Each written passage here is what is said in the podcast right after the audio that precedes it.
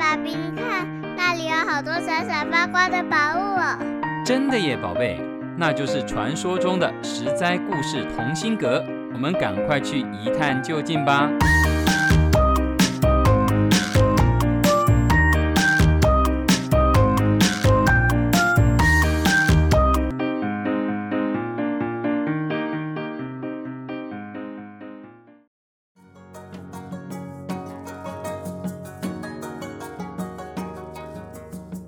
亲爱的大朋友、小朋友，你们好！我是陪你在故事里寻宝的琪琪姐姐。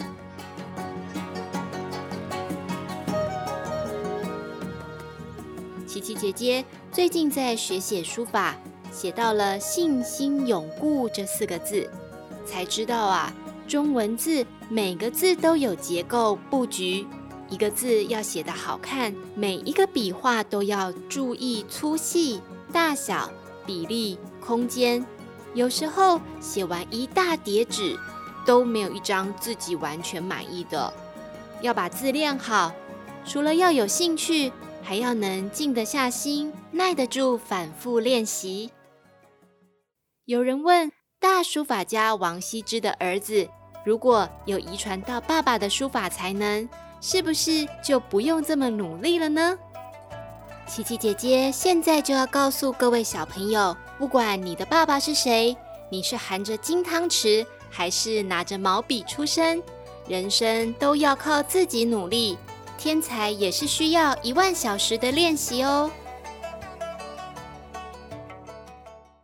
王羲之有七个儿子，年纪最小的叫做王献之。为了怕小朋友搞混，我们在故事里就以七郎来称呼他。王献之七八岁的时候开始拿笔写字，一笔一画有模有样。有一次，王羲之走到小孩们的书房，看到七郎正在写字。王羲之悄悄地走到七郎后面，伸手一抽，想把七郎手上的笔抽出来，竟然失败了。可见七郎年纪虽小，练字时心无旁骛，而且握笔可扎扎实实牢着呢。王羲之点点头，心里默默地说了句：“这孩子。”以后不简单呢。王羲之应该那个时候就遇见了，七个孩子中能在书法上和爸爸并驾齐驱的，应该只有年纪最小的七郎王献之了。七郎有一次上街去，看到有个卖烤饼的老婆婆很厉害，每烤出一个饼，铲子一甩，热乎乎的大饼就咻的飞到摊子前面的竹篮里。而且一个一个大饼叠得整整齐齐，七郎站着看了好一会儿，觉得婆婆真是神乎其技，忍不住叫好。他对老太太说：“婆婆，你真是好本事啊！”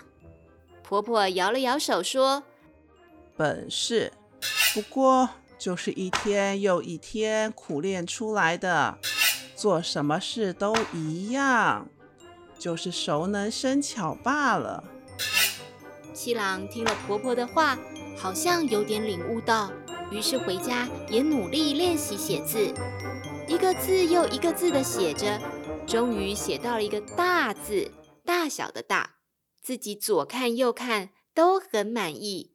别看“大”这个字只有三笔画，一横一撇一捺，要写好也不是容易的事。七郎高兴地拿着这个字去给爸爸王羲之过目。王羲之说了声：“嗯，写的还可以。”之后就拿起毛笔点了一点，于是啊，大就变成了太。王羲之说：“喏，你拿去给你娘看看。”七郎于是兴高采烈地拿着字去找妈妈：“娘娘，你看我写的好不好？”王夫人见到七郎捧着张纸过来。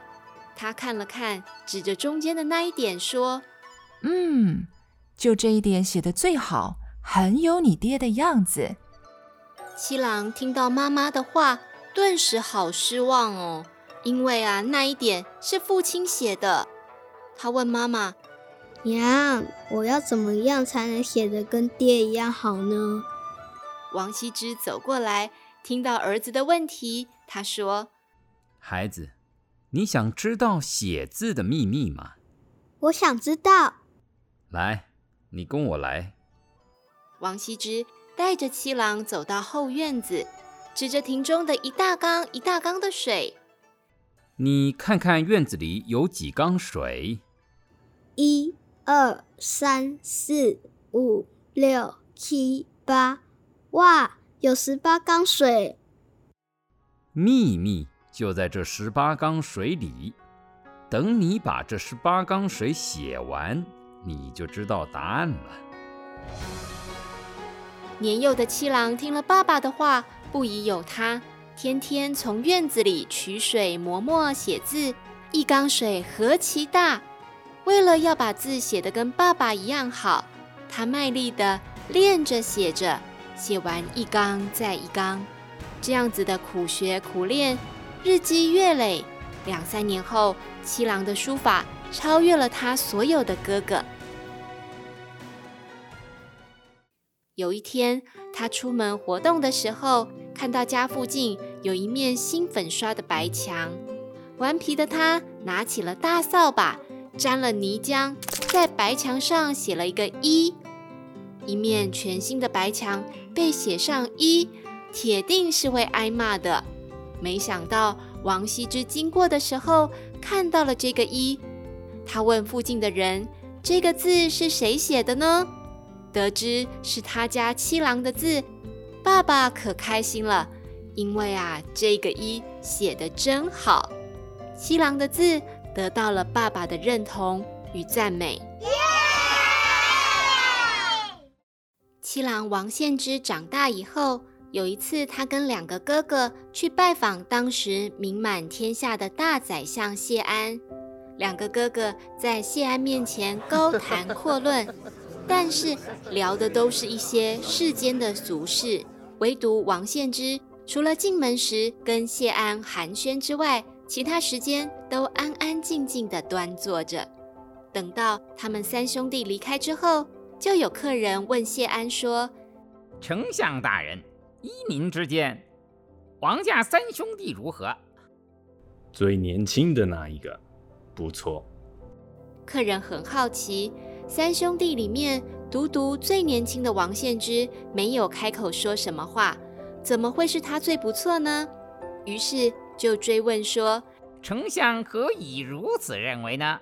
谢安说：“吉人之辞寡，就因为他话说得少，才如此判断。”原来谢安判断的方式是透过中国典籍《易经》里头说的“吉人之辞寡，造人之辞多”。一个吉祥的、有内涵的人，并不会轻易开口说话。当他说话的时候，一定是看时机，谨慎表达，不会说一些没有意义的话语。但是，一个内在躁动不安的人，就很难静下来，往往话说太多了。这样的王献之，后来跟他的父亲王羲之齐名，人们称他们为二王。不论是王羲之还是王献之，从他们的故事里。琪琪姐姐学到，天分与才气都需要透过努力才能够长久的发光发热。因此，琪琪姐姐讲完故事，也要拿起毛笔，摊开宣纸，好好的练习，看能不能写完。嗯，一杯水就好。各位亲爱的小朋友，书法世家五百年，我们下周再见喽！以上由实在实在，网络教育学院制作播出。